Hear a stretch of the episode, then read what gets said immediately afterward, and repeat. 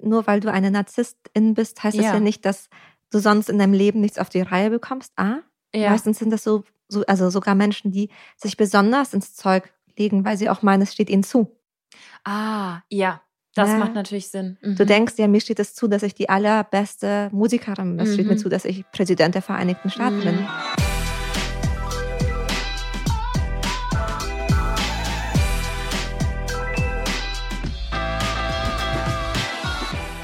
Hello Lovers, mein Name ist Annika Landsteiner und ich bin Autorin und Journalistin. Und ich bin Dr. Sharon Brehm und ich bin Paartherapeutin. Und in unserem Podcast geht es um moderne Beziehungen. In dieser Folge sprechen wir über toxische Beziehungen mit dem Schwerpunkt Narzissmus.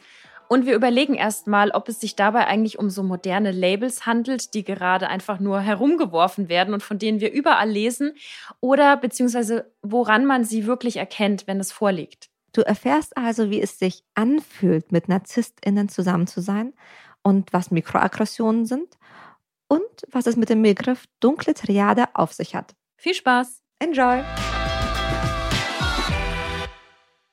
Und deswegen haben wir uns eine warme Tasse Tee gemacht. um genau zu sein, Süßholz. Süßholztee zum, das passt irgendwie auch, weil viele Narzissten, Narzisstinnen ja auch sehr viel Süßholz raspeln, ne? Genau, ich finde auch, das ist super passend und ich finde, das ist so ein, ich meine, das ist so eine Schattenseite, das ist eine kalte mhm, Seite mm, an Beziehungen. Eine kalte Seite, voll, ja. Und ja, ja, wir, wir müssen uns ein bisschen wärmen an diesem Thema. Wir müssen uns ein bisschen warm reden und in dieses Thema mhm. reinkommen. Ja, fang mal an, Sharon. Ich trinke mal einen Schluck. Ich muss gestehen, am Anfang war ich so ein bisschen, ich, ich bin halt in meiner eigenen Blase. Ne? Ein, ein Großteil der Menschen, mit denen ich mich umgebe, ist Paartherapeut, Paartherapeutin und ja. natürlich auch in der Praxis. Und ich frage mich manchmal, ob das einfach, ob das meine Blase ist, dass man jetzt dauernd über Narzissmus und toxische Beziehungen spricht. Aber wie siehst du das denn? Mm, vielleicht ist es eine Vielleicht ist es ein Blasendenken, aber es sind zumindest mehrere, weil in meiner ist es auch. Und ich glaube, dass das schon auch was damit zu tun hat, wie regelmäßig man auf mhm. Social Media unterwegs ist, mhm. weil als du das Thema vorgeschlagen hast, dachte ich auch so, oh wow, ja, das ist irgendwie so allgegenwärtig. Mhm. Und ich habe das krass mitbekommen, jetzt auch noch mal, beziehungsweise jetzt ist es ja schon äh, wieder ein Jahr her, aber als Trump dann abgewählt wurde, kam noch mal so ganz viel zum Thema Narzissmus. Mhm. So diese, diese Menschen, und es sind auch oft Männer, die in der die in der Öffentlichkeit stehen. Kanye West sagt man auch, er ist Narzisst oder hat zumindest narzisstische Züge. Mm. Aber ich finde das, also ich meine, ich gebe dir da recht, mhm. manchmal mhm. bei diesen Charakteren könnte man zumindest mal überlegen, ob das zutrifft. Ja. Aber ich fände es schwierig, dass jede Person, die sich ähm, selbst darstellt, voll automatisch ja, ja. ein Narzisst sei das, oder Narzisstin. Ja, da sind wir eigentlich ja direkt darin, wir wollen das erstmal, also äh, definieren zum einen und ja auch mal trennen. Mhm. Also es ist ja so, dass wir alle irgendwie so Züge in uns tragen, mhm. narzisstische Züge. Und da komme ich auch zu Social Media, weil es gibt so verschiedene Studien, dass jetzt plötzlich, es dreht sich nur noch ums eigene Ich, nur noch ums Ego. Mhm. Und die ganze Generation, vor allem die Generation Y, der wird so nachgesagt, das sind so die, die haben so diesen Narzissmus jetzt wieder aufleben lassen. Mhm. Mm, I don't know, können wir gleich nochmal irgendwie drüber mhm. sprechen. Und dann gibt es natürlich diese klinische Diagnose auch. Mhm. Ähm, es gibt eine Studie aus den USA, die hatte ich nachgelesen, die fand ich super spannend, die würde ich gerne mit dir teilen. Und zwar wurden da sehr viele StudentInnen interviewt und man hat eben herausgefunden, dass die Generation Y sehr starke Narzissmuszüge hat, weil es ist halt die Generation, die mit dem Internet aufgewachsen ist. Mhm. Und äh, dann haben sie das Ganze aber wieder widerlegt und gesagt, also das Netz selbst macht nicht narzisstischer, aber es bietet die ideale Spielwiese ich finde das so spannend. Du hast gerade schon so viele wichtige Punkte auf den Punkt, also auf den Punkt gebracht. Oh Mann. ähm, das eine ist, dass zu Narzissmus natürlich eine Form von Selbstdarstellung gehört. Mhm. So ein gesundes, manchmal auch ungesundes natürliches Zeigen von, wie großartig bin ich und mhm. wie toll bin ich. Und ähm, ich meine, da reden wir oft genug drüber, dass wir, wenn wir uns im Internet darstellen, wir die eher schönen Seiten von uns zeigen. Ja. Na, und gleichzeitig, und ich, das tut ja jemand noch nicht weh. Das macht jemand noch nicht zum Narzissten, nur weil ich mich selbst darstelle. Das ist ein ganz wichtiger Punkt. Mhm.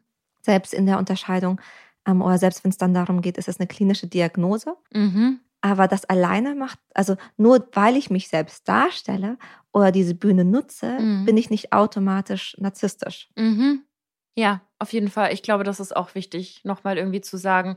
Du hast es nämlich gerade schon angedeutet. Also es wird ja Mhm. auch von, es gibt ja auch Unterformen vom Narzissmus. Kannst du Mhm. da ein bisschen was, oder verschiedene Formen? Genau, es gibt verschiedene Formen. Ich glaube, das häufigste, an was man denkt, ist sowas wie ein, so ein offener Narzisst. Jemand, der, wenn ich dann, wenn ich dann daran denke, Menschen, die in meine Praxis kommen und innerhalb von ein paar Minuten mir erzählen können, wie viel sie verdienen und wie reich sie sind und hier das eine Statussymbol, das nächste Statussymbol. Sympathisch. Also ich, ich freue mich dann meistens auch über die Leute. Ich denke mir, cool, wenn sie es selber geschaffen haben. Ähm, aber so dieses, es passiert tatsächlich eher selten, dass jemand als zweiten Satz sagt, und das sind meine Errungenschaften. Hier ist mein Kontoauszug. okay, ja, ja, klar. Genau, das ist das eine, das, ist das eine, was wir klassischerweise damit assoziieren. Mhm. Aber es gibt auch eine Form von Narzissmus, die, ähm, die eher übers Leid geht. Ah, okay, das wusste ich gar nicht. Also es, man sagt dann oft, also auf Englisch covered oder Mhm. versteckt. Mhm. Und ich finde, man merkt das in der Arbeit daran, dass zum Beispiel, zum Beispiel die Person sehr, sehr gut in ihr eigenes Leid so eintauchen kann und sehr gut erzählen kann, wie schlecht es ihr geht und was vielleicht auch gar nicht so gut läuft oder auch tatsächlich selbst Zweifel sehr, sehr laut artikuliert. Ja. Aber es hat eher mh, das Ziel oder die Intention, da Aufmerksamkeit zu bekommen. Mhm. Und man merkt, dass, dass die Person nicht nur in ihrem eigenen Leid versinkt, dann manchmal daran, dass, wenn das Gegenüber sein Leid erzählt, dass man da so ganz, ganz kalt bleibt. Ist die Person Oh, ganz kalt. Also, Also viel Mitgefühl für sich selbst, aber nicht für andere, oder wie? genau, also ich, ich kann mit dir mit, überhaupt nicht mitfühlen, warum es dir da gerade so schlecht geht, Oh. weil jetzt geht es jetzt schon wieder um dich. mhm. Mhm. So, hey, das ist doch mein Schmerz und warum soll das dir jetzt wehtun, wenn, hä? Ja, ja, Also es sollte doch jetzt nicht um dich gehen, sondern um mich gehen. ja. Macht das Sinn? Äh, ich denke, ja. Vielleicht kannst du ja noch so ein Mhm. paar andere äh, Krankheitssymptome oder, oder Mhm. Symptome so generell aufzählen, wo man das so ein bisschen Mhm. dran erkennt, dass da zumindest Züge Mhm. vorliegen. Also, ich meine, wie gesagt, wir müssen da ganz klar aufpassen zwischen einem Label, was wir einer Person geben, Ja. was dann oft an bestimmten, ich sag mal, narzisstischen Zügen oder Facetten hängt, im Vergleich zu einer klinischen Diagnose. Ja. Und die klinische Diagnose hat auf der einen Seite ähm, Aspekte von einem Größengefühl, so einer Überzeugung, einen ganz besonderen Status zu haben oder Mhm. dass das einem zusteht. Auch etwas Arrogantes, etwas Hochmütiges, auch ähm, Mhm. eine Störung von dem Identitätsgefühl. Also wenn ich meine, ich bin die allertollste, die allerschönste, die allerintelligenteste Mhm. und gleichzeitig dahinter, ähm, ich sag mal, das Futter fehlt. Das ist die Mhm. eine Seite. Und auf der anderen Seite ist oft so eine, so eine erhöhte Verletzlichkeit. Also ich bin sehr schnell kränkbar oder ich bin emotional distanziert und führe auch emotional distanzierte Beziehungen. Nicht? Dieses Unempathische, was ich gerade gemeint habe. Ah. Ähm, auch eine Unsicherheit gegenüber anderen Menschen. Mhm. Und so dieses Zusammenspiel, das Mhm. macht oft erst diese klinische Diagnose aus. Mhm. Wenn ich jemanden habe, der, der sich selbst sehr überhöht, überhöht, überhöht und umgekehrt die anderen aber auch hochhypt und sagt, ja, du bist auch cool, Mhm. dann würden wir vielleicht nicht von einem Narzissten, in, einer Narzisstin im klassischen Sinne reden. Es würde Ja. Empowerment heißen Genau, wahrscheinlich. es würde empowern, weil was ja auf alle sich äh, einspielt, genauso bei Ja. jemandem, der sehr in seinem eigenen Leid versinkt ja, oder da einfach sehr sensibel ist Ja. was auch immer, aber das auch bei anderen so wahrnimmt, ja. Mhm. dann wäre das, dann würde, dann würden wir nicht sagen, das ist schmerzhaft, weil Ja. dann ist das irgendwie, dann passt es zu der Person. Ja. Ähm, und ich glaube, es braucht auch tatsächlich diese beiden, das ist ja wie so eine, es fühlt so, es fühlt sich so inkongruent an, Mhm. weißt du? Wenn du dich Mhm. selber so überhöhst und alle, alle anderen so niedrig machst, oder wenn Mhm. du für dich ganz viel Raum einforderst, das den anderen aber nicht gibst, Mhm. oder wenn du alle anderen kritisierst, aber für dich selbst, ähm, für dich selbst so eine ganz, ganz dünne Haut hast. ja. Das ist wahnsinnig, ähm, das ist auch für alle anderen irgendwie unklar, wie sie damit umgehen sollen. Ich werfe mal ein anderes Label in den Raum. Dann könnte man nämlich sagen, da wird es dann toxisch. Wie Ja. stehst du denn zu dem Label? Ist das was, wenn jetzt ein Paar zu dir kommt, würdest du dich dann mal hinsetzen und sagen, das, was ihr habt, ist toxisch oder bist du vorsichtig mit solchen Labels eben? Ich bin super, super vorsichtig mit Mhm. solchen Labels, weil ich meine, wir haben in jedem, also überall geht ja geht's darum, dass das Gift die Menge macht, die Menge das Gift. die Menge das Gift, ja. Mhm. Die Menge macht das Gift. Und zum Beispiel bei, bei Narzissmus. Erstmal ist das, oder jede Persönlichkeitsstörung, die wir haben, kommt erstmal aus einem Schutzmechanismus. Mhm. Und das wird aber dann, oder dieser Schutzmechanismus ist dann wie übersteigert. Mhm. Ne, bei einem Narzisst, bei, bei Narzisstinnen, mhm. geht es ja darum, dass ich mein eigenes Selbstwertgefühl aufbaue. Ja. Erstmal ziemlich, also das so im normalen Alltag ja. zu machen, ist erstmal gesund. Ja. Aber wenn ich es dann so übersteigere, dann wird es ähm, erstmal irgendwann schmerzhaft mhm. und irgendwann wird es auch tatsächlich zu einer Störung, wo ich dann nicht mehr unterscheiden kann, ist das gerade nur ein Schutzmechanismus oder bist das du? Mhm. Und das gleiche haben wir auch bei anderen Persönlichkeitsstörungen. Zum Beispiel gibt es so Zwangverhalten. Mhm. Das kennen Menschen vielleicht. Das ist so, ich muss immer zählen, damit kein Unglück passiert oder ja. ich muss, ähm, ich darf keine Linien betreten. So und so oft die Hände waschen und solche genau. Sachen. Mhm. So in einem gewissen Grad kennen das Kinder, zum Beispiel haben das viele Kinder. Ah, okay. Dann wird es aber, wenn man das ähm, sich anschaut oder wenn das größer wird, dann wird es irgendwann eine Störung, eine Zwangsstörung, ja. bis es dann irgendwann zur anankastischen Persönlichkeitsstörung wird. Okay. Wenn man dann sagt, ah, ich kann das nicht mehr unterscheiden. Krass. Ja, ich glaube, der, der Schlüssel ist irgendwie herauszufinden, mhm. ob das, wie du schon gesagt hast, ich schaue meinen Partner, meine Partnerin an. Mhm. Ist das mhm. jetzt nur eine Phase? Also zum Beispiel hat die Person wahnsinnig viel Stress auf der Arbeit. Sagen wir, da ist ein mhm. Chef oder eine Chefin, die krasse Unterdrückungsmechanismen an den Tag legt und dann kommt man vielleicht nach Hause und versucht, eine Balance herzustellen und unterdrückt dann vielleicht den Partner oder die Partnerin, jetzt nur so mal mhm. als Beispiel. Ja. Und ist das eine Phase, durch die man zusammen durchgehen muss oder kann? Oder hat sich da wirklich was entwickelt, wo man dann eben sagen kann, das ist jetzt toxisch und hier muss man vielleicht mhm. den Schlussstrich ziehen? Das mhm. muss man mhm. rausfinden. ja, und das ist manchmal gar nicht so einfach. Ja, das glaube ich. Weil es gibt Menschen, die halten sich ein bisschen, die halten sich ganz lange an dem Kontext und der Situation auf ja. und sagen, nee, es liegt daran und daran und daran. Ja. Und es gibt Menschen, die sind da für, ja, gerade wenn man dann verliebt ist, hält man sich ganz lange an dem Kontext fest. Na klar. Und in der Paartherapie, ich kann da so ein bisschen erzählen, wie das, wie sich, wie ich es da verändere oder unterscheide.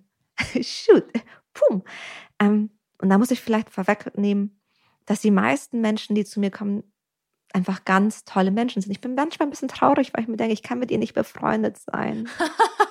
ich dachte schon, das sagt, bin manchmal ein bisschen traurig, weil alle so nett sind. Hä? okay.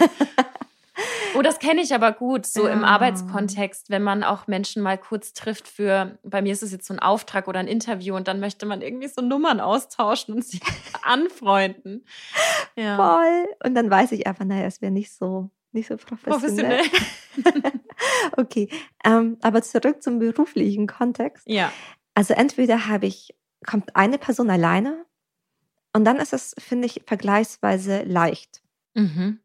Aber dann geht es einfach nur um die Frage, wie kann die eine Person sich wieder sicher fühlen oder wieder gut und wieder gesund. Aber was ist, wenn die Person, die kommt, der Narzisst ist? Das kommt ziemlich selten vor. Warum? okay, ich kann es mir schon denken. Mm, das erzähle ich vielleicht gleich beim zweiten, dann ja, wird es noch okay. ein bisschen deutlicher. Warum? Ja. Wenn, bei Paaren, also bei meistens kommen die eher in der Paarkonstellation. Okay, verstehe. Die kommen selten alleine. Und wenn eine Person alleine kommt und sagt, ich habe das Gefühl, ich bin mit einem Narzisstin, mhm. Narzisst zusammen, ähm, dann geht es darum, wie kann ich zum Beispiel Grenzen setzen oder stimmt überhaupt mein Gefühl? Mhm. Na, da ist ja oft so, ich weiß überhaupt nicht mehr, was stimmt, aber ich merke irgendwie, ist es nicht richtig, aber ja. ich kann es nicht einordnen. Stimmt es? Ist das die Person? Und da finde ich, ist es ganz egal, welches Label am Endeffekt dahinter steckt. Mhm. Wenn du Schmerzen hast, mhm. dann muss da sich da was verändern. Oh ja. Also auch wieder so diese Anerkennung deiner Emotionen, die sind valide mhm. und die dürfen jetzt erstmal auch sein und nicht dieses Absprechen. Voll. Und das ist ja gerade, also das ist die korrigierende Erfahrung, zu merken, nein, meine Gefühle haben total Berechtigung. Ja. Und ich muss noch nicht mal ein Label finden, um das zu rechtfertigen. Mhm. Mhm. Weil ich glaube, das ist oft ein Grund, warum wir dann zu Labels greifen, um unseren eigenen Schmerz zu legitimieren. Aber wenn du einen Schmerz hast, dann Mhm. Da musst du nicht sagen, die andere Person hat das und das böse gemacht. Wenn dir das weh tut, wenn die andere Person sehr kritische Kommentare ja. sagt, ja, dann tut dir das weh. Ja, absolut. Ja. Da gibt es auch keine Diskussion. Da gibt es keine Diskussion. Nee. da bist du auch nicht zu sensibel. Ja. Oder das hast du auch nicht falsch verstanden. Ja. Hm. Und dann geht es darum, Grenzen setzen. Vielleicht auch wirklich zu sagen, wie komme ich da raus? Ja. Wobei das meistens den Leuten eh klar ist. Da hängt halt, man hängt dann irgendwie dann trotzdem an der anderen Person. Ähm, und naja, und sorry, aber was NarzisstInnen ja auch gut können, ist, die andere Person an sich zu knüpfen und zu manipulieren. Ich glaube, das Wort Manipulation ja. muss in dem Kontext auffallen, dass das natürlich nicht einfach ist. Und ich finde, das ist auch ähnlich der häuslichen Gewalt. Da mhm. haben wir auch mhm. schon mal ja. in einem anderen Podcast drüber gesprochen, dass man nicht unterschätzen darf, wie diese Mechanismen ja funktionieren. Total. Also, das ist nicht so, ich meine, wenn wir es beim ersten Date sehen würden, dann wäre es so wahnsinnig leicht. Ja. Und meistens fängt es ja viel subtiler an. Ja. Es ist so ein ganz, so ein, ein steter Tropfen holt den Stein. Anni, heute habe ich ganz viele Sprichwörter und ich kann sie alle nicht wirklich aussprechen. Was ist da los? Ah, ich weiß es nicht. Nee, aber ähm, also ich glaube, dass das irgendwie, um das einfach nochmal zu sagen, ich glaube, das ist wirklich wichtig. Da fällt mir jetzt auch nochmal der liebe Kanye West vom Anfang ein. Es ist sehr brutal, wie erfolgreich er ist und was er für eine Anhängerschaft ist. Und ich muss ehrlich sagen, ich habe auch in sein neues Album reingehört. Ich finde es großartig. Äh, also ich höre es auch total gerne und mich pusht es auch. Also ich, ich höre auch seine Musik in bestimmten Situationen, Klammer auf, Wut, Klammer zu. Also, der ist ja ah, irgendwie da und total, total viele wissen. Ja, Klammer auf, Wut, Klammer zu. Ja, und viele sind sich seiner Problematik und seiner übersteigerten Selbstüberzeugung bewusst. Ähm, es gab ja auch mal so eine letztes Jahr, äh, wo er sich, glaube ich, zum Präsidenten ja auch hat aufstellen lassen wollen, ging es ja auch mal darüber, dass er eine Persönlichkeitsstörung hat und eigentlich Hilfe bräuchte. Aber was ich damit sagen will, ist, dass solche Menschen trotzdem wahnsinnig beliebt sein können und Mechanismus, mhm. Mechanismen an den Tag legen, dass sie doch sehr viele begeistern. Ja, voll, weil nur weil du eine Narzisstin bist, heißt ja. das ja nicht, dass du sonst in deinem Leben nichts auf die Reihe bekommst. Ah, ja. meistens sind das so, so, also sogar Menschen, die sich besonders ins Zeug legen, weil sie auch meinen, es steht ihnen zu. Ah, ja. Das ja. macht natürlich Sinn. Mhm. Du denkst, ja, mir steht es zu, dass ich die allerbeste Musikerin bin. Es mhm. steht mir mhm. zu, dass ich Präsident der Vereinigten Staaten mhm. bin. Also es ist mein Geburtsrecht, mhm, so ein mhm. bisschen. Deswegen sind die darin wahnsinnig oft gut. Und dann kommt noch dazu, mh, hm, ähm, wie sage ich das? Solche Menschen geben uns ja durch diese ganz kleinen Abwertungen manchmal und auch durch diesen Status, den sie manchmal gerechtfertigt, manchmal ungerechtfertigterweise mitbringen, das Gefühl, dass wir klein sind. Mhm. Und dann, ähm, dann wollen wir schon auch gefallen. Mhm. Mhm. Und mhm. vielleicht auch so ein Stück weit so sein wie diese Menschen. Genau. Also wenn ein Partner, um mal wieder zur Beziehung zurückzukommen, ein Partner, eine Partnerin vielleicht was vorlebt, was man selbst gerne hätte, dann mhm. ist es auch schwieriger, das aufzudecken, oder? Dass das narzisstische Züge sind, sondern man denkt ja. vielleicht einfach, oh, er oder sie ist einfach fantastisch in dem, was sie tun und ich möchte mhm. auch so sein. Ja klar, vor allem wenn du halt nicht im gleichen Bereich bist, dann kannst du es ja nicht prüfen. Ja. Also wenn du hörst, oh, die andere Person ist so erfolgreich und mm. das ist ja die Geschichte, das ist ja das Narrativ. Mm. Und dann findest du das auch, das ist schon auch, das kann anziehend sein. Mm. Ne? So Bewunderung kann mhm. was total Schönes sein oder auch etwas, was, was erotisch wirkt. Mhm. Ja, klar. Ne? Ja. Und wenn dann noch so was dazu kommt, oh, ich, jetzt kann ich dich haben. Jetzt mhm. bist du, also jetzt bin ich, also wow, dann fühlt man sich erstmal selber geschmeichelt, dann kommt noch dieses Süßholzraspeln, mm. was du mhm. vorhin gesagt hast dazu. Cheers. Cheers to that. ähm, ja, das ist nicht so leicht. Mhm. Und auch diese, diese, ich meine, das fängt ja, das sind ja keine körperlichen Gewaltdinge. Ja. Das ist so wahnsinnig, wahnsinnig subtil weniger subtil, aber du hast im Vorgespräch auch einen Begriff fallen lassen, den ich auch schon oft gehört habe mhm. und ähm, der vielleicht den Kreis schließt, dass wenn eine Person alleine zu dir kommt und mhm. ja auch er erzählt, wie es in der Beziehung abläuft, mhm. du hast von Lovebombing gesprochen. Mhm. Kannst du das noch mal kurz erläutern? Mhm, sehr, sehr gerne. Gerade in dieser Anfangszeit hast du als Person das Gefühl, also als Person, die jemanden datet mit narzisstischen Zügen, das Gefühl, dass du mit Liebe überhäuft und überschüttet wirst. Ja. Und du hat, plötzlich denkst du auch, wow, da liebt mich jemand und jemand sieht mich und erkennt mich und findet mich und meine Makel total liebenswert. Mhm. Und das kann was sehr Schmeichelhaftes sein, gerade von der Person, die selbst so großartig ist. Mhm. Mhm. Mm. Und ich glaube, das ist auch manchmal schwierig, weil wir es, oder eigentlich schade, weil es jetzt sagt, eigentlich wünschen wir uns alle Liebe. Ja. Und ich will damit nicht sagen, dass jeder, der liebevoll und freundlich mit dir ist, automatisch dich laufbombt, ne? nee, überhaupt. Nee, Laufbombing ist ja, wie das Wort schon sagt, es ist irre, was, was mhm. auf dich geschüttet wird an Liebe. Ich glaube, da merkt ja. man dann auch schon, das ist vielleicht nicht ganz authentisch. Ja, vielleicht, vielleicht so ein Beispiel wie nach ja. zwei Wochen wird dir gesagt, so, ich hatte noch nie so eine Frau wie dich. Mhm. Oder du bist die Liebe meines Lebens. Mhm. Und das nach sehr, sehr, sehr, sehr, sehr kurzer Zeit. Mhm. Ähm, und das, das fühlt sich erstmal seltsam an, aber gleichzeitig wahnsinnig schmeichelhaft. Ja. Und da sind wir schon bei einem Mechanismus, jemanden abhängig zu machen. Ja. Also es ist ja auch so ein Push and Pull, weil mhm. NarzisstInnen nehmen das ja dann auch wieder weg, wie du vorhin auch gesagt hast. Wenn es dir dann vielleicht mal schlecht geht, dann ist aber plötzlich so eine Kälte da. Mhm. Ich glaube, in dem Kontext kann man es dann vielleicht ganz gut feststellen, dass zum einen dieses mhm. Lovebombing da ja. ist und dann aber geht es dir schlecht mhm. und dann ist kein Mitgefühl da. Total. Ähm, ich lese momentan das Buch von Emily Nagoski und da geht es unter anderem ganz viel, nicht nur unter anderem, es geht ja um Sex und unter anderem um Trostsex. Mhm. Und sie erzählt, dass Sexualität eigentlich ein Bindungsinstrument ist. Also ich kann damit die Bindung zu einer Person aufbauen. Ja.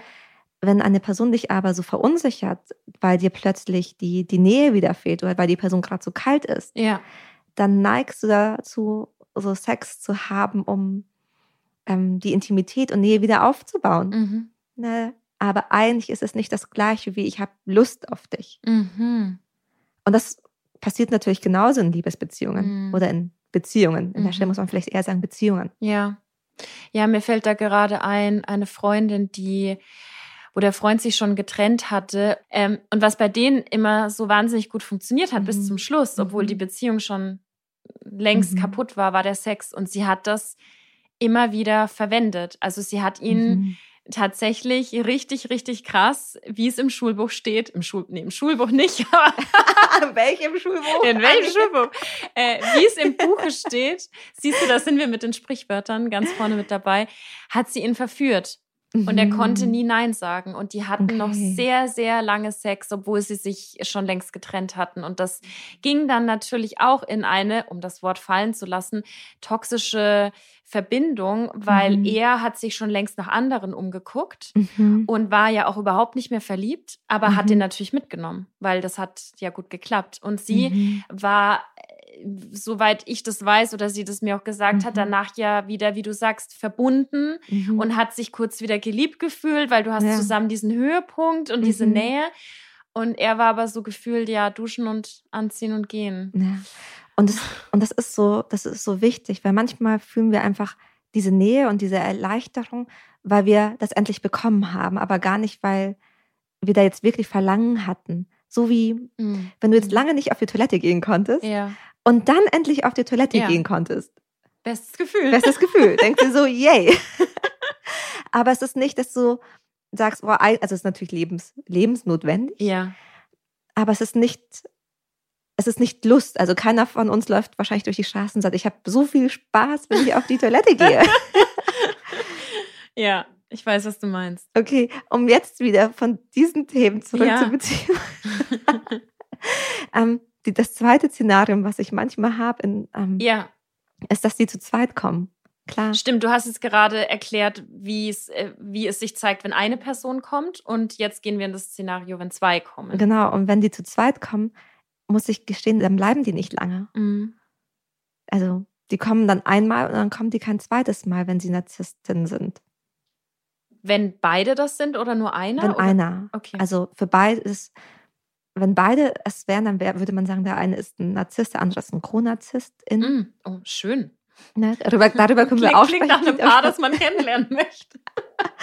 ähm, aber nehmen wir mal an, du bist, also nur weil du einmal das muss man vielleicht sagen, nur weil du einmal mit jemandem zusammen warst, der narzisstische Züge hat, Ja. heißt das nicht automatisch, dass du auch eine Co-Narzisstin bist. Mhm. Aber es gibt TherapeutInnen, die sagen, naja, du bist es eigentlich sofort, aber aus meiner Erfahrung stimmt es nicht. Okay. Ja, es ist Okay. ein bisschen schnell Bis- abgehandelt, oder? Ja, weil es auch nicht, naja, dieses Co-Narzisst, das ist ein bisschen wie dieser, dieser verdeckte Narzisst.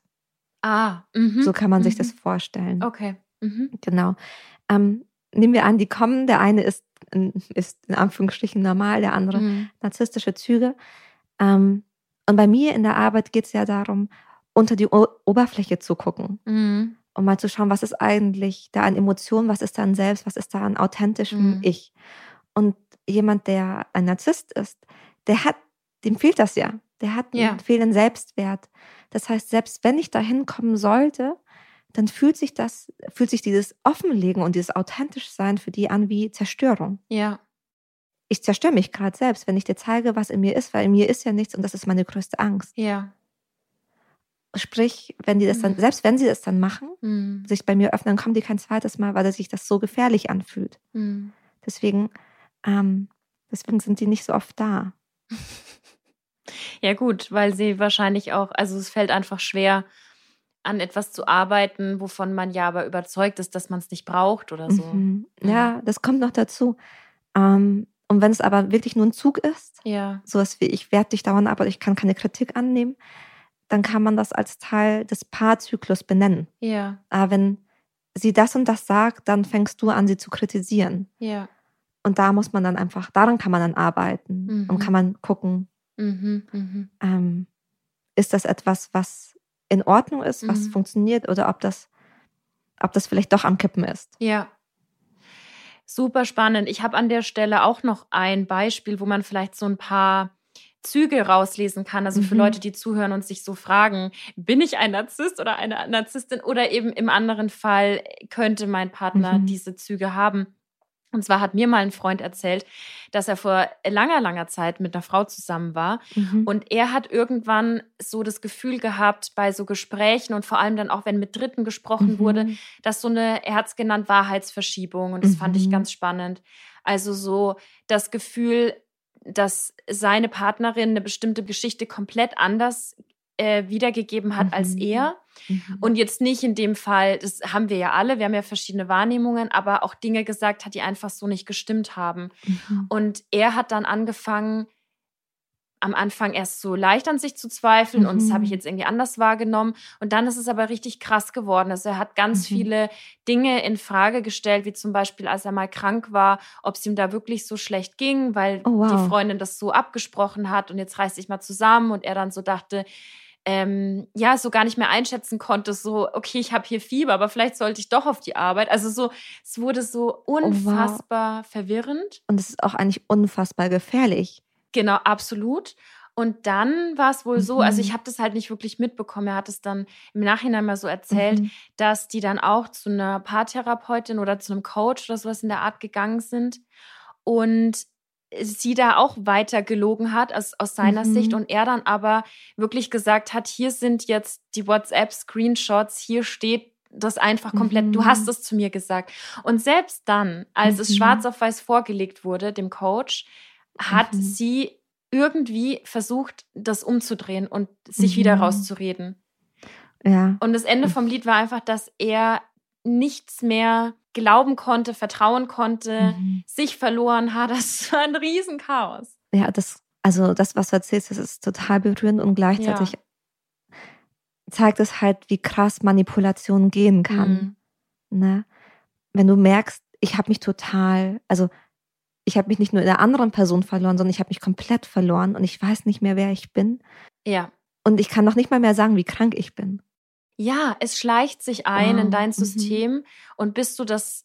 Ich glaube, vielleicht ist Mhm. ein gutes Beispiel weil- mit dem Einschleichen, wie wenn du dir so einen Wurm einfängst oder so einen Mhm. Parasiten.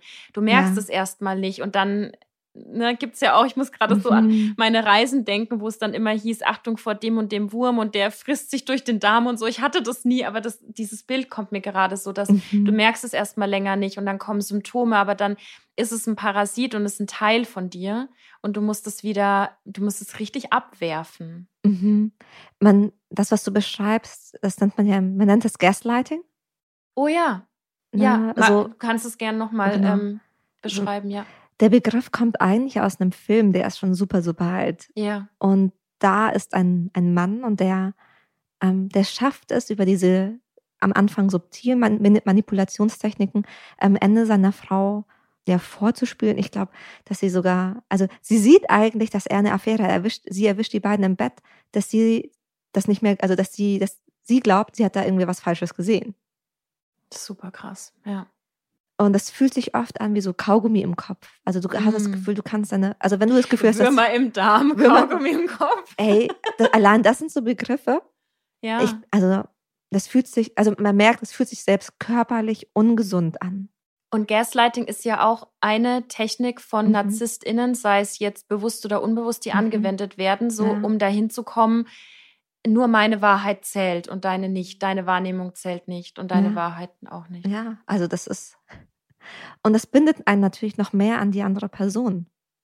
Ja. Weil du dann ja. davon abhängig bist, dass die andere Person dir sagt, was richtig und was falsch oh Gott. ist. Ja. Oh, also, ich habe gerade Gänsehaut, das ist so krass. Na, das, also es, das zieht sich so weit. Mhm. Das ist mhm. eigentlich das, das, das Spannende. Und wenn du gerade zuhörst und dich das fragst, eine mhm. Reflexionsfrage, die du stellen kannst, ist sowas wie, wer hat mir meine Stimme gestohlen? Mhm. Wenn du es merkst, ich kann manche Sachen nicht mehr sagen. Mhm. Ja. Also es, ne, ich habe sowas im Bauch, ich habe Kaugummi im Kopf, du mhm. kannst plötzlich die Sachen nicht mehr sagen. Mhm. Ja, wo ist das hin? Mhm. Genauso wie die Frage, wie, wer hat dir deine Kraft genommen? Ja. Wo ist die hin? Ja. Ähm, und da muss ich an ein Beispiel aus meiner Praxis denken, ja. wo das so, ich finde, von außen so, so deutlich wird, auch wenn man halt vielleicht jetzt gerade nicht in der Beziehung ist, mhm. aber an Freundinnen und Freunde denkt, die, ja. wo man das, die man gerne schützen würde. Da kam die eine Person und die, die stand so voll im Leben die war so wahnsinnig charismatisch und präsent und da und aufmerksam mhm. und ähm, ja, so, so voll im Leben. Und wenn du dann zu seinem Partner geschaut hast, dann, dann hatte ich das Gefühl, da ist so alles Leben entwichen. Das war. Wie ausgesaugt? Total. Okay. Also, und dann sitzt man da erstmal da und ist so, ist verwirrt, weil man sich denkt, wie kann das sein, dass die eine Person so keine Kraft mehr hat und alles, was sie sagt, ist ein Fragezeichen. Mhm. Ähm, und so, und so langsam und wirklich fast wie, ähm, ja, ich kann es gar nicht sagen, mhm. wie halt echt, man spricht ja auch manchmal von so Energiesaugern. Ja, so eine, sie ist nur noch eine Hülle, die Person. Mhm, voll. Ähm, ist das auch ein Merkmal, was, was man mit rausgeben kann, wenn Menschen sich so das Gefühl haben, also mhm. angenommen, du siehst eine Partnerschaft, der eine ist immer im Leben, immer charismatisch, immer da und die andere Person ist nur eine Hülle? Mm, ich glaube, man kann es nicht so verallgemeinern. Ja. Weil es gibt ja auch einfach, manchmal hat der eine eine Depression und ja. die kommt nicht aus der Beziehung ja. oder eine mhm, Krankheit mhm, oder ein. Aber in dem Fall war es so, ähm, weil sie eben auch keine anderen Symptome hatte also was heißt Symptome oder kein, es hätte keinen anderen Ursprung gegeben. Ja, mhm, okay. Ähm, ja. Und das fand ich so ein Zeichen, wie unterschiedlich dann auch Realitäten auseinanderfallen und dass mhm. man das wirklich, also ich, also finde ich zumindest von außen so mhm. sehen kann. Mhm. Ja. Hm. Ich habe auch noch ein zweites Beispiel für ja. die Realitäten fallen so wahnsinnig auseinander. Mhm ich schicke meistens einen Fragebogen am Anfang raus, bevor die Leute zu mir in die Praxis kommen. Ähm, und da ist so eine Frage, woran würdest du merken, dass sich das verändert oder was ist dein Ziel ähm, für unsere gemeinsame Arbeit? Und dann kam im Vorhinein eine E-Mail und das war, ja, und die, in der E-Mail stand ja, ich liebe meine Frau so sehr und sie ist so toll und ich verstehe nicht, von jetzt auf gleich ist sie nicht mehr da, was ist da passiert? Mhm. Hilf mir, sie wieder zurückzubringen. Mhm. So ganz, ganz viel Liebe und du denkst ach, irgendwie süß. Mhm. Jemand, der erstmal verzweifelt ist. Und dann kamen die und es war, also, da kommt dir eine Energie entgegen, die ist so wahnsinnig kalt und. Von wem jetzt? vom, also, vom, also beide, aber aus unterschiedlichen Gründen. Also ja. du siehst sie ihm gegen, also du siehst seine Kälte ihr gegenüber und sie ist wie tot. Okay.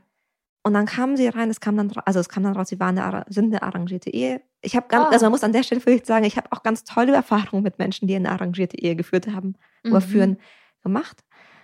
Ähm, und sie haben es lange probiert Ja. und ähm, ihr Grund, warum sie gesagt hat, ich möchte diese Beziehung nicht mehr, war, weil er versucht hat, sich umzubringen. Mhm. Aber gar nicht, weil er sie liebt, sondern aus so einer Sorge von Statusverlust. Hui, und das war okay. aber so, eine, so, ein- so ein kleines Detail, was nicht erzählt Ja. wurde. Und warum möchte sie jetzt nicht mehr gehen? Also warum möchte sie jetzt, weißt du? Ja. Und das sind so Momente, wo du merkst, okay, ähm, das ist, das ist wahnsinnig toxisch. Ja, da hat sich krass was verschoben. Da Mhm. hat sich krass, also, und wann immer sich da so was krass was verschiebt, ja. egal ob das jetzt ein narzisstischer Zug ist oder Ja. ob das eine andere, ähm, ob das was anderes ist, Ja. würde ich sagen, es ist ein schlechtes Zeichen für eine Beziehung. Auf jeden Fall. Genau. Aber du merkst auch in dem, was ich sag, ne, dass ich selbst da sage, das sind narzisstische Züge, dass ich echt kein Fan bin von, von Labels.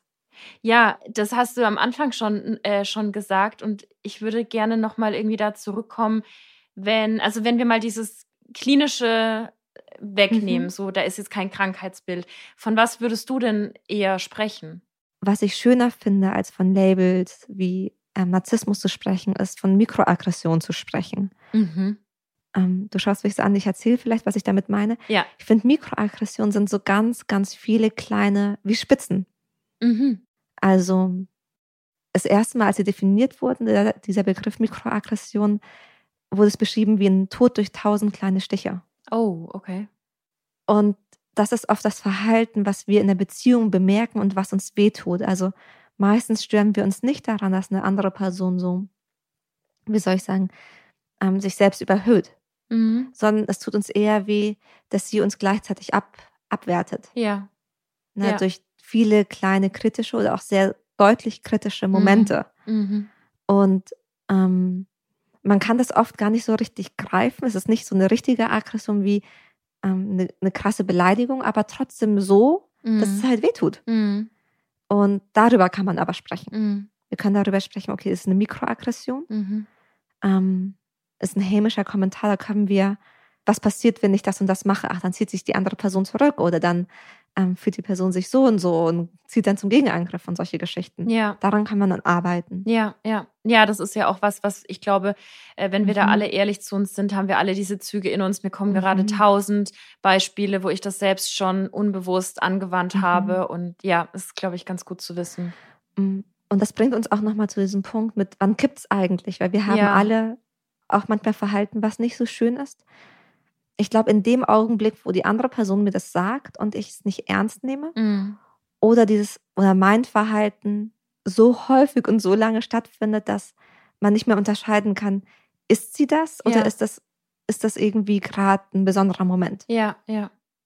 Okay, cool. Mhm. Ja, nichtsdestotrotz gibt es halt Charaktere oder Eigenschaften, wo ich vorsichtig sein würde. Und ich Mhm. finde, wenn wir über Narzissmus sprechen, dann müssen wir vielleicht zumindest am Ende noch Mhm. ein bisschen über andere Konzepte oder andere Arten von Toxisch sprechen. Mhm. Sagt dir der Begriff dunkle Triade was? Nee, klingt wie ein, klingt wie ein neuer Blockbuster. Die dunkle Triade. Tell me. Geil. Ähm, ist ein recht junger Begriff und ist eigentlich wie, na, ist wie so ein Dreieck, eine Ja. Mischung aus drei Dingen, die uns eigentlich ziemlich wehtun in der, in der Beziehung. Das eine ist Narzissmus, Mhm. sowas wie ich bin die allerbeste Person. Mhm. Dann gibt es aber, gibt's aber auch noch sowas wie Machiavellismus. Mhm. Das ist eigentlich, wenn man es mit dem Satz zusammengreifen möchte, der Zweck heiligt die Mittel. Okay. Wie heißt dieser Film, ähm, oder dieser, dieser Film, wie heißt diese Netflix-Serie mit äh, dem Politiker, der so wahnsinnig korrupt ist? Realität. Dem Politiker, der ist so wahnsinnig korrupt. Ah, meinst du House of Cards? Ja. Ah, okay. Ich kann mir sowas nicht lange anschauen, weil das dann kriege ich so. Ja? Oh, ich liebe es. Ich liebe das zu sezieren. Ich weiß, aber hier der Under, der Politiker Underwood? Underwood, glaube ich, ja. Mhm. typischer Machiavellist. Ah, stimmt, stimmt, weil er Mhm. ja auch immer wieder in die Kamera so erklärt, warum er die und die Sachen Genau. macht und das ist ja. Der Zweck heiligt die Mittel. mm, Ich darf machen, Hauptsache, das passt mir ins Konzept. ja, ja. Und das dritte ist Psychopathie. mhm. Also andere sind, wenn wir es mit dem Satz zusammenfassen, ein Objekt. Wenn ich Menschen benutze, weil mm. mir das total egal ist, wie du fühlst oder Mhm. was du denkst, Mhm. ähm, Hauptsache ich bekomme, also das ist mir egal, welche Wünsche du hast, dann geht's, das ist, also du Ja. verstehst, was ich meine. ja, ne? es ist krass. Es ist einfach so eine krasse Nummer, ja. Und es gibt, ähm, ich will damit niemandem Angst machen, aber es gibt solche Menschen. Ja, klar. Und ich glaube, es ist sich, es ist wichtig, sich zu, bewusst zu machen, dass diese Eigenschaften tatsächlich zusammen, oft zusammen vorkommen. Die haben Ja. eine, eine Korrelation. Ja. Und natürlich, ich meine, wir hören das, wir, wir müssen da nur zuhören bei, oder sich das vorstellen, wie wäre es mit so einem Frank Underwood in einer Beziehung, Ja. ähm, dass auch das schmerzhaft, Mhm. schmerzhaft, schmerzhaft, schmerzhaft ist. Mhm. Und das kommt auch tatsächlich vor. Und ich finde auch, dass das recht oft, recht früh sogar bemerkbar ist.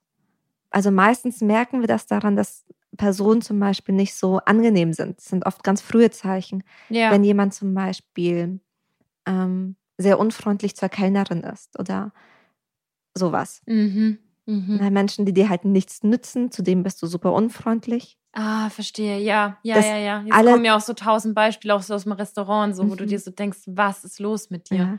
Und das ist so, Mhm. also egal ob Machiavellismus, Psychopathie oder Narzissmus, das merkst du recht schnell dort. Ja. Wobei man da natürlich auch ähm, unterscheiden muss. Ein Machiavellist kann zum Beispiel sehr freundlich sein, wenn es seinen Mitteln dient. Und das schließt irgendwie immer wieder einfach diesen Kreis, dass Mhm. es so schwer ist zu durchdringen, vor allem wenn es Mhm. dann so verschiedene Seiten Ja. gibt und eben auch wenn es sich nur in ganz großen Anführungszeichen um Züge handelt. Also wenn man, Mhm. wenn das immer wieder so durchblitzt, weißt du, wie ich meine? Ja, also total. Es sind halt nur so Züge. Und ich weiß nicht, wie es andere, ich kann es bei anderen nicht, nicht sehen, aber ich weiß, ich war mal in einer Beziehung, wo ich der anderen Person das schon zumindest an Zügen so unterstellen würde. Ich glaube, ich, wenn man selbst drin ist, dann kann man es nicht sehen. Mhm. Ich sehe ja immer nur meine, meine Wahrheit. Ja, Aber ich weiß, ich hatte recht früh schon so einen Moment von, oh, ist das Lovebombing? ja, Und auch ganz früh so einen Moment von die Art und Weise, wie Ja. unfreundlich da gerade mit Außenstehenden interagiert wird, ja, finde ich kalt. Was auch oft vorkommt, so was sehr risikofreudiges und impulsives. mhm. Das, das kommt auch bei allen dreien oft vor. Und sie sind, ähm, sie sind auch sehr dunkel oder aggr fast aggressiv in ihrem Humor. Mhm. Damit sage ich nicht, dass jeder, der sarkastisch ist, böse ist. Ne? Aber wenn es so ein, so ein Humor ist, der andere schlecht macht. Ja. Ja, und wahrscheinlich hat es da auch mit der Mhm. Dosis zu tun, ne? Also so ein, Mhm. so ein, so ein richtig krasser, schwarzer Ja. Witz ist natürlich auch mal voll in Ordnung, aber wenn es halt ausschließlich Mhm. so ist. Genau. Oh Mann, ich kann sagen, ich habe so irre viel gelernt in dieser Folge. Ich habe so das, das Bedürfnis, wir, wir finden ja am Ende sowieso Mhm. immer noch mal so drei Sachen, die man so Mhm. vielleicht mitgeben kann. Aber ich muss echt sagen, dass ich diesmal so, so viel gelernt habe, dass dass ich gerade das Bedürfnis habe, dass, dass wir das noch mal so ein bisschen zusammenfassen. Und ähm, Mhm. ich fange einfach mal an. Vielleicht mit meinem Learning ist Mhm. Dieses, dass, dass dieses Label, wie du ja sagst, oft herumgeworfen Mhm. wird und man damit, glaube ich, auch Menschen sehr schnell vorverurteilt. Und vor allem, wo es dann eben gefährlich ist, ist, dass man vielleicht bei Menschen, wo wirklich ein Krankheitsbild vorliegt, es dann nicht mehr ernst nimmt, weil Mhm. halt plötzlich ist jeder Narzisst und plötzlich ist jeder so toxisch irgendwie. Mhm. Und deswegen ist so mein erstes Learning, dass wir erstmal in Facetten schauen und in Mhm. Mikroaggressionen, wie du gesagt hast, und dann Unterschiede zwischen äh, eben feststellen und dann schauen von da aus, wie geht's jetzt weiter, weil wir das alle irgendwo in uns tragen. Total. Ja. Ähm, was ich daran gleich anhängen möchte und wirklich, was mir wichtig ist, dein Schmerz ist ein Schmerz, ist ein Schmerz. Ja. Also du musst, wenn dir was wehtut, dann musst du es von niemandem rechtfertigen. Ja. Du musst auch nicht sagen, meins ist schle- weniger schmerzhaft, weil bei dir ist es viel schlimmer. Mm. Dein Körper, deine Psyche, dein, dein Leben. Und wann immer wir einen Schmerz haben, liegt es in unserer Verantwortung, die Schmerzquelle irgendwie in den Griff zu, also dazu schauen, dass wir nicht dauernd wieder in den gleichen Schmerz Oh reinlaufen. ja. Oh ja. Ja, super wichtig. Ne? Und auch wenn das meinem Weltbild, über- ich mag das eigentlich überhaupt nicht, ne, dass Menschen schlecht sind, aber es gibt Menschen, die. Du bist, Sharon, du bist zu lieb für diese Welt. Oh, Mich musst du davon nicht überzeugen. also, dass es viele schlechte Menschen gibt. D'accord. Es, es gibt sie. Ähm, mm. Und es ist gut, wenn man sich schützt. Und also Schutz ist die beste Vorsorge. Und ich mhm. glaube, da ist es einfach wichtig, ähm, früh auf, auf das eigene Gespür zu hören und auch solche kleinen, scheinbaren Details wahrzunehmen. Und oh ja. Weil umso früher du es merkst, umso früher kannst du halt da auch einen, da auf Abstand gehen. Mhm. Weil wenn wir erstmal knöcheltief drinstehen, ist es mhm. schon schwer. Aber wenn wir uns ein ganzes Leben mit der Person aufgebaut haben, dann ja. ist es dann ist es noch schwerer rauszukommen. Ja. Du sagst gerade was total Wichtiges. Vielleicht ist das auch was für mhm. alle, die gerade daten oder überlegen, wieder zu daten, bevor man mhm. überhaupt in so eine toxische Beziehung abdriftet. Mhm. Einfach aufs Bauchgefühl hören, wie vielleicht das erste Date war, oder? Weil wenn ich nach mhm. Hause gehe und so das Gefühl habe, sagen wir so, oh, der war echt mega attraktiv und charmant, aber ich fühle mich nicht gut. Ich habe so ein komisches Bauchgefühl. Ich war vielleicht mhm. nicht ich selber. Ja, vielleicht hm. eher beim fünften Date. Weil beim okay. ersten Date sind die ja noch sehr, sehr, also, also du hast vollkommen recht, auf sein Bauchgefühl hören. Ja. Aber auch beim, beim dritten, vierten, achten Date. Ja. Und ich glaube, das gilt ja auch für Freundschaften. Also Menschen verändern Absolut. sich ja. Also, und nur weil ich beim ersten Date gesagt habe, du bist es, mhm. heißt es nicht, dass ich meine Meinung nie wieder ändern darf. Mhm. Ja, also immer mal wieder checken, wie geht es euch mit den Personen. Mhm. Fühlt ihr euch danach energetisiert? Fühlt ihr euch eher schlecht? Mhm. Ähm, wart ihr angespannt in der Situation? Ich mhm. glaube, das mhm. sind so vielleicht so ja. Merkmale, dass, dass die Person einem mhm. zumindest nicht gut tut, ohne jetzt eben mit ja. Labels um sich zu werfen. Genau. War die Person nur zu mir freundlich oder auch zu allen anderen freundlich? Ja. Habe ich manchmal das Gefühl, dass sie kalt ist? Wie redet sie über Ex-PartnerInnen? Oh. Ja, es, es gibt viel zu überprüfen auf jeden Fall. Mm, ich danke dir für die ganzen Einblicke. Das war super spannend. Ich ähm, danke dir. Es macht so viel Spaß mit dir. Oh. wir hoffen, es hat euch auch gefallen. Äh, wir freuen uns immer über eine Rückmeldung von euch. Am meisten natürlich über eine Bewertung auf den Podcast-Plattformen eurer Wahl, wenn euch die Folge gefallen hat oder der Podcast selbst. Und ihr könnt auch immer eine E-Mail schreiben an podcast at penguinrandomhouse.de. Und ihr findet die Annie und mich auch bei Instagram das heißt, da könnt ihr natürlich auch abonnieren. Genau. Oh, und natürlich solltet ihr auch auf der Podcast-Plattform eurer Wahl, was für Wörter, ähm, Hello Lovers abonnieren. und dann verpasst ihr keine weitere Folge mehr und noch weitere äh, Versprecher. noch weitere Versprecher. Goodbye, Lovers. Goodbye.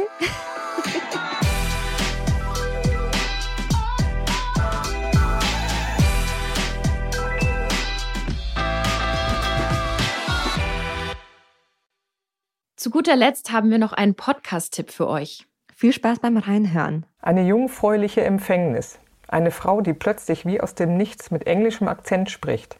Das sind Fälle aus meinem Podcast Die Diagnose.